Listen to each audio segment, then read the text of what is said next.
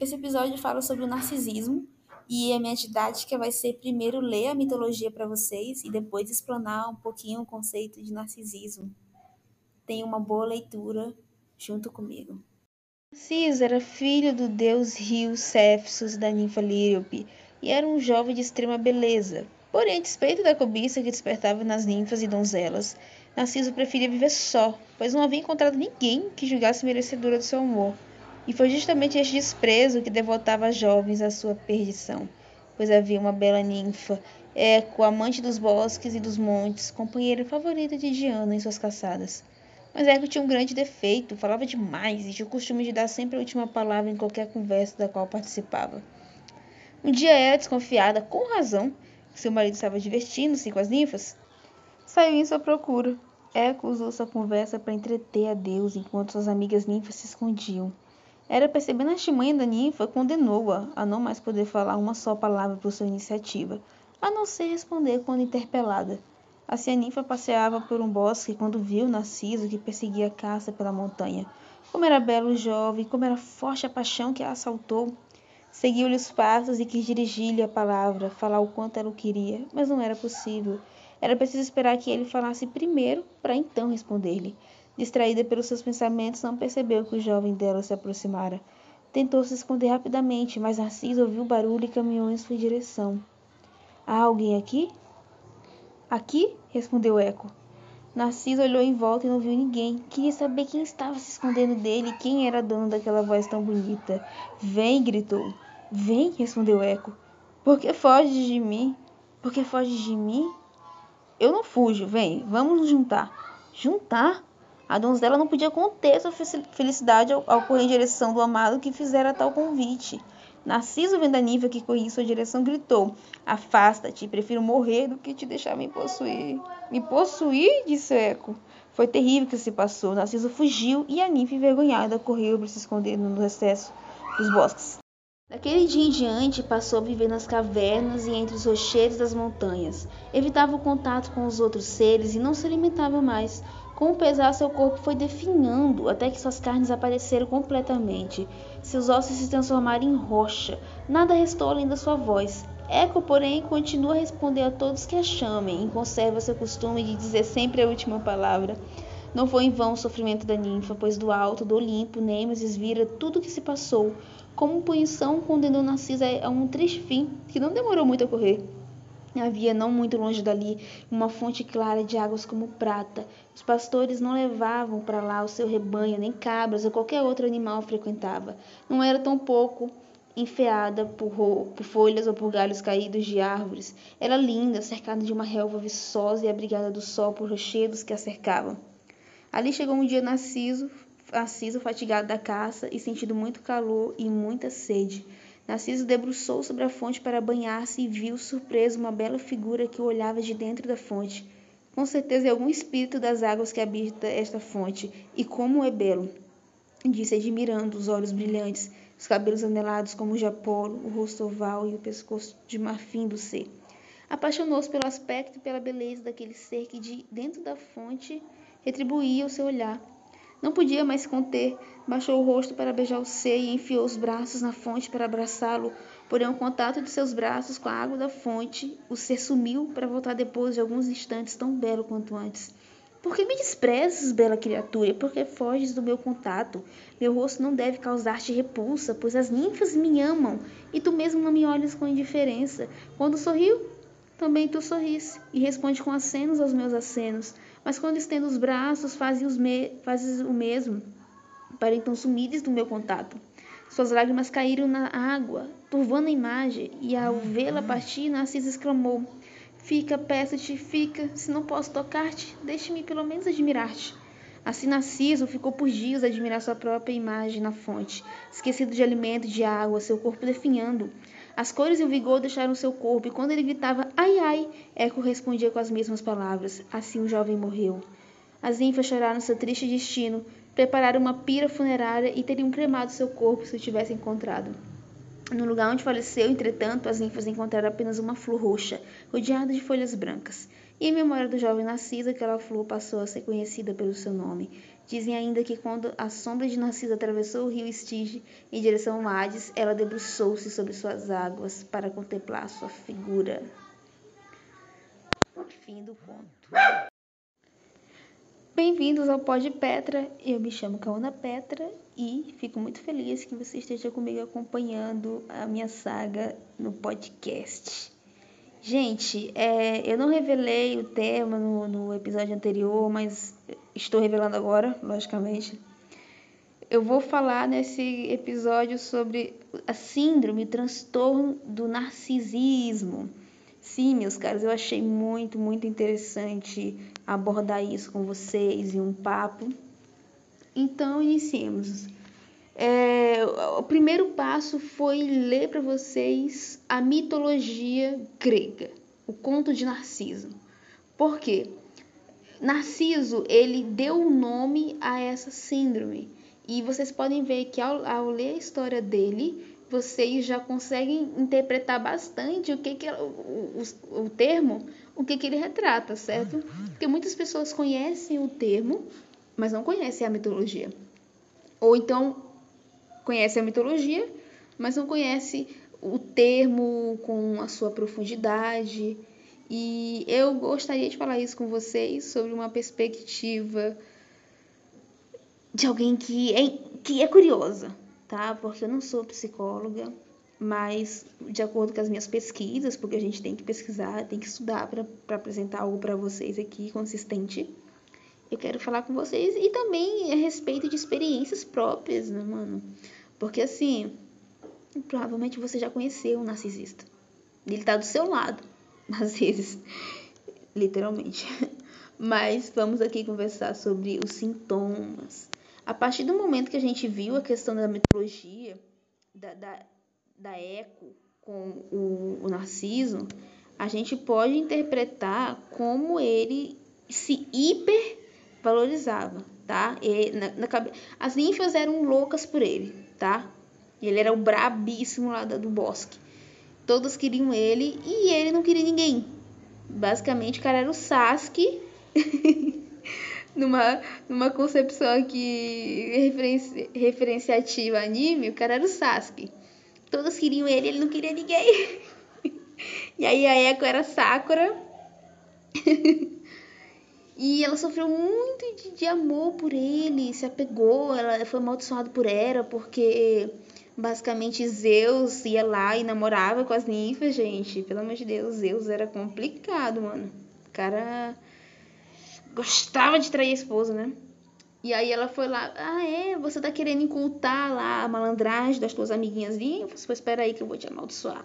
E aí ela sempre ia, ela nunca ia ter a iniciativa de fala, ela sempre ia esperar o outro falar para ela dar a sua palavra se apaixonou por ele, mas na cabeça dele ninguém merecia o amor.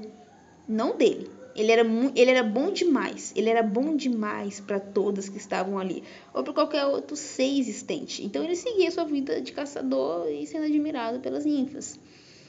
E aí ela teve essa palavra com ele. E nessa troca ele falou assim: Vamos nos, nos juntar, né? Tipo, se aproxime de mim, fala comigo. Aí ela pensou, ah, nos juntar. Ele, não, não, peraí, eu acho que você está interpretando errado, gente. Eu não vou te possuir. Se afasta de mim que eu esquece, eu te possuir não rola. E aí ela ficou tão triste que ela definhou. Gente, ela morreu é, literalmente por um amor não correspondido. Saca só, coração partidaço. E aí Nemesis viu isso do Olimpo e falou: Eu que, rapaz? Não, não tem condição não. Esse moleque tá brincando com a nossa cara. Ele foi lá e jogou uma maldição, enfim, definiu lá o destino triste de Narciso, ele se apaixonar pelo próprio reflexo. E ele, ele, literalmente, ele fez isso, né, mano? E ele morreu assim como a Eco, definhando. Ele ficou apaixonado pelo próprio reflexo, e aí quando ele tocava, quando ele ia abraçar, segurar o seu amor, sumia, né? Porque era ele, só que ele não se tocava, enfim. E aí eles ficaram tristes e tal. Até na passagem do Hades ele queria ir pra água porque continuava naquela obsessão pela sua própria imagem, né, mano? E aí, gente, vamos ver aqui um pouquinho a questão dos sintomas. Talvez vocês reconheçam alguma pessoa que tenha isso, talvez você se reconheça. É claro que não é um autodiagnóstico, é só pra gente ter uma, uma, uma ideia básica. Quem quiser ter um diagnóstico sério tem que procurar um psicólogo, um psiquiatra, enfim, buscar ajuda né, psicológica. Mas vamos ter uma base, uma base assim, um papo um papo entre amigos, tá? Tem um senso exagerado de alta importância e falta de empatia. Pessoas narcisistas têm um senso exagerado de alta importância, como eu falei, elas se hipervalorizam e têm falta de empatia porque elas são boas demais para os outros. O narcisista pensa assim: eu sou boa demais para ser sua amiga. Eu sou boa demais para te estender a mão. Você não merece a minha companhia, sabe? E, gente, nem sempre é porque aquela pessoa é má. Coloquem isso na cabeça, mas porque aquela, aquela pessoa ela precisa de um tratamento, um distúrbio, gente, é um transtorno, tá? Não é que aquela pessoa é maligna, tipo, nossa. E muitas vezes é vista assim, porque são pessoas tóxicas. Muitas vezes são pessoas tóxicas, como amigo, como parceiro, como familiares, e precisam de tratamento, tá? Eles têm uma sensação de direito e exigir admiração constante e excessiva. Eles precisam que vocês, que nós babemos eles. Eles precisam o tempo todo de aprovação alheia. Que nós confirmemos que eles são bons, que eles são bonitos, que eles são legais, enfim, que eles têm alguma proeminência na sociedade. Essa necessidade de, de, de ter o ego massageado é constante na vida do narcisista. Eles esperam ser reconhecidos como superior, mesmo sem conquistas que garantam isso. O fato deles quererem que a gente babe eles não significa que eles tenham aquela capacidade, tá ligado? Não, não significa que eles tenham aquela aptidão que eles, que eles desejam ser admirados, mas eles têm. Eles exagerem suas conquistas e talentos. Eles, se eles conseguirem algo, eles aumentam. É igual aquele ditado: quem conta um ponto, aumenta um ponto. Eu acho que nem é esse o ditado, mas. Vocês entenderam. Como é que é? Quem conta um ponto, aumenta um ponto. Gente, confirmem para mim. Dê um feedback aí se o ditado é esse. Eles preocupam-se com as fantasias sobre sucesso, poder, o brilho, a beleza, o companheiro perfeito. Sabe aquela história do Narciso de achar que ninguém era bom para ele? Pois é, sabe que os narcisistas, é, eles muitas vezes se relacionam sim com as pessoas, tá? Só que naquela ideia de que eles precisam de pessoas que se equiparem, ser, ser equiparadas. Se você for abaixo deles, eles vão te desprezar e montar em ti. Mas se você for acima deles, ou equilibrado, eles já começam a querer ficar perto, tá ligado? Porque é uma questão de ficar perto do seu grupo social, mas na, na cabeça deles é, é deturpado, porque eles muitas vezes não são daquele grupo social, mas se sentem, eu quero ser, excessivamente. Eles acreditam que são superiores e só podem se associar com pessoas igualmente especiais. Qualquer coisa fora disso é um absurdo para eles. Eles monopolizam as conversas e menosprezam as pessoas que eles percebem como inferiores. Quem nunca conversou com uma pessoa que só fala dela? Só fala dela. É impressionante. Se você ficar calada a conversa inteira, aquela pessoa vai abrindo verbo só sobre como ela é boa, como ela, como foi o dia dela, é, as conquistas dela e ela não quer saber das suas conquistas porque não interessa, tá ligado? Experimenta isso. Se você, se você tem dúvida que uma pessoa é narcisista, deixa ela falar e fica calado. Fica calado. Que normalmente ela não vai nem perceber que você não falou absolutamente nada. Porque não interessa. A questão, o foco ali, a parte central da parada, do diálogo, é ela. Ou ele. Não é você. Não sou eu. Entendeu? Por isso que dá para dá pra perceber muitas vezes que a pessoa tem esse, esses traços de transtorno, talvez não tanto a síndrome, que precisa de tratamento, mas tem esses traços. Só falam deles, só falam das conquistas deles e não tem interesse em você. Tá?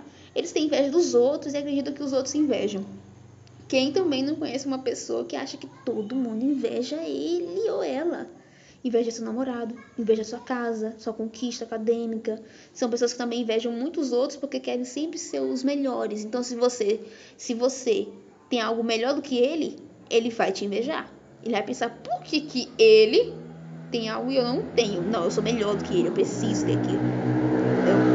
Por isso que eles são prepotentes, arrogantes, vaidosos, pretensiosos e pouco assertivos. E eles insistem em ter o melhor de tudo. Tudo. Desde, desde a questão de um, de um parceiro, a questão de uma casa, a questão de um lápis melhor, sabe? Questões mínimas, micro e macro, eles são, eles querem o melhor, the best. Eles são impacientes e irritadiços quando não recebem tratamento especial. Porque não entra na cabeça deles, não entra na cabeça deles que você não vai ofertar um tratamento especial. Eles são especiais. Entendeu? Na, na percepção distorcida. E aí, quando você não dá esse tratamento especial, gera atrito. Eles começam a querer arrumar uma confusão, eles perdem a noção porque são irritadiços, explodem. Eles têm problemas interpessoais significativos e facilmente sentem-se menosprezados, porque assim, ninguém, tá? Ninguém fica dando é, biscoito constantemente. Ninguém vai ficar 24 horas te dizendo que você é bom, que você é bonito, que você é legal de vestido, que você tem grana e, e conquistas acadêmicas, e você é um intelectual. Ninguém fica falando isso 24 horas, mano. Ninguém fica. É desagradável para quem ouve, para quem fala. A não ser que esteja muito, muito baba-ovo, mas não fica. E aí, como as pessoas normalmente não ficam fazendo isso, eles costumam se, se, sentir menosprezados porque eles precisam da validação externa constantemente. Percebe os conectivos do negócio? Eles reagem com raiva, desprezo e tentam depreciar outra pessoa para que ela pareça, é, para que aquela pessoa que tem a síndrome pareça superior. superior. Tipo, muitas vezes ele vai passar por cima de você e te menosprezar para que ele se sinta muito bom. E quem que não conhece, quem nunca passou por uma experiência dessa? Fala sério. Eu vou simplificar bem aqui. Aquele teu colega, aquele teu amigo, que quando tá na frente de, de alguém, começa a querer te zombar. Começa a querer te menosprezar para que todo mundo ache ele extremamente engraçado e conceitual. Quem não conhece pessoas assim, eles têm traços narcisistas. Não necessariamente eles têm a síndrome, precisa de tratamento psicológico, mas eles têm traços muito negativos e tóxicos. Eles têm dificuldade de regular emoções e comportamento, por isso que muitas vezes eles dissimulam, tá? Eles dissimulam, eles fingem a situação, mas não conseguem manter é, o, o, personagem muito tempo, porque se você não der aprovação para eles, se você não, não der tratamento especial para eles, eles surtam. Eles têm dificuldade de regular suas, suas emoções.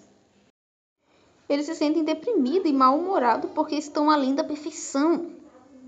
Eles se sentem deprimidos e mal-humorados porque a perfeição é inalcançável, sabe? Isso irrita eles.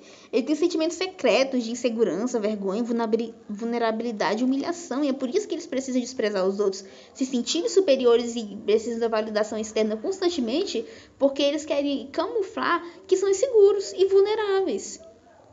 E aí se perguntam, Tá, Cauana, mas me diz, é, eles nasce-se narcisista ou torna-se narcisista? A ciência declara que torna-se narcisista e que a questão familiar influencia totalmente.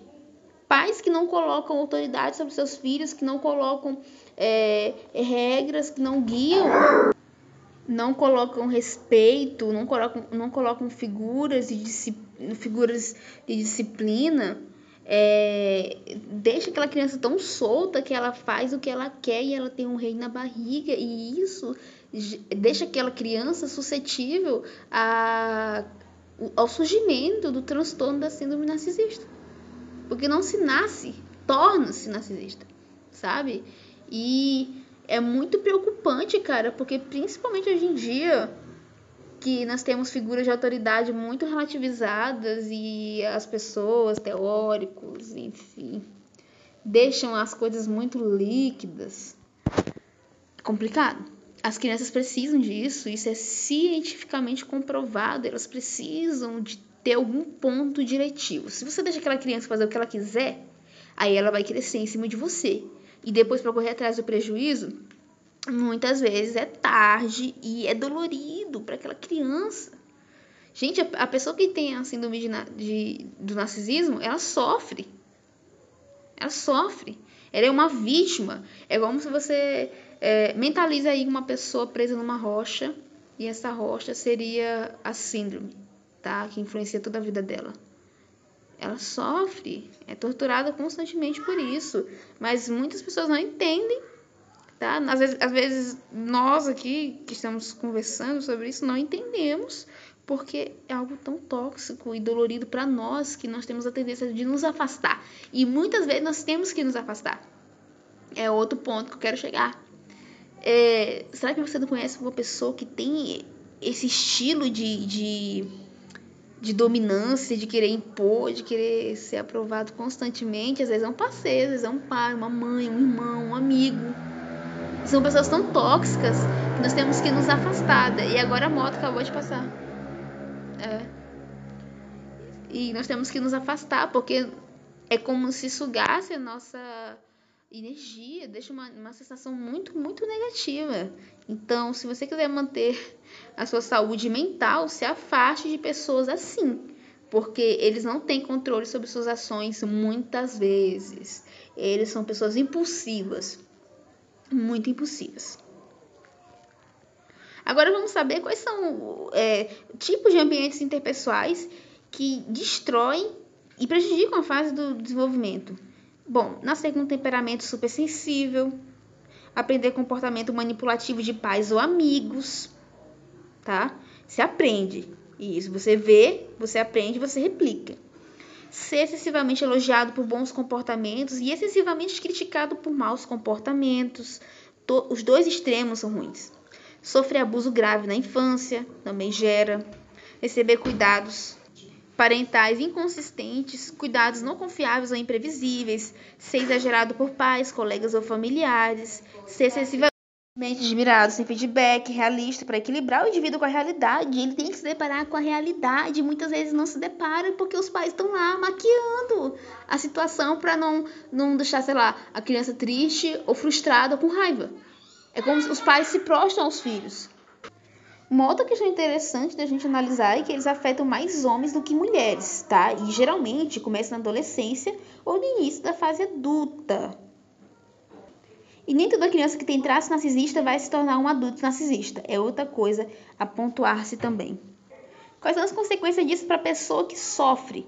Ela tem dificuldades no relacionamento, problemas no trabalho ou escola, ela tem depressão ou intenções de ansiedade, problemas de saúde física, uso indevido de, de drogas ou álcool, ou pensamentos suicidas e comportamento de automutilação.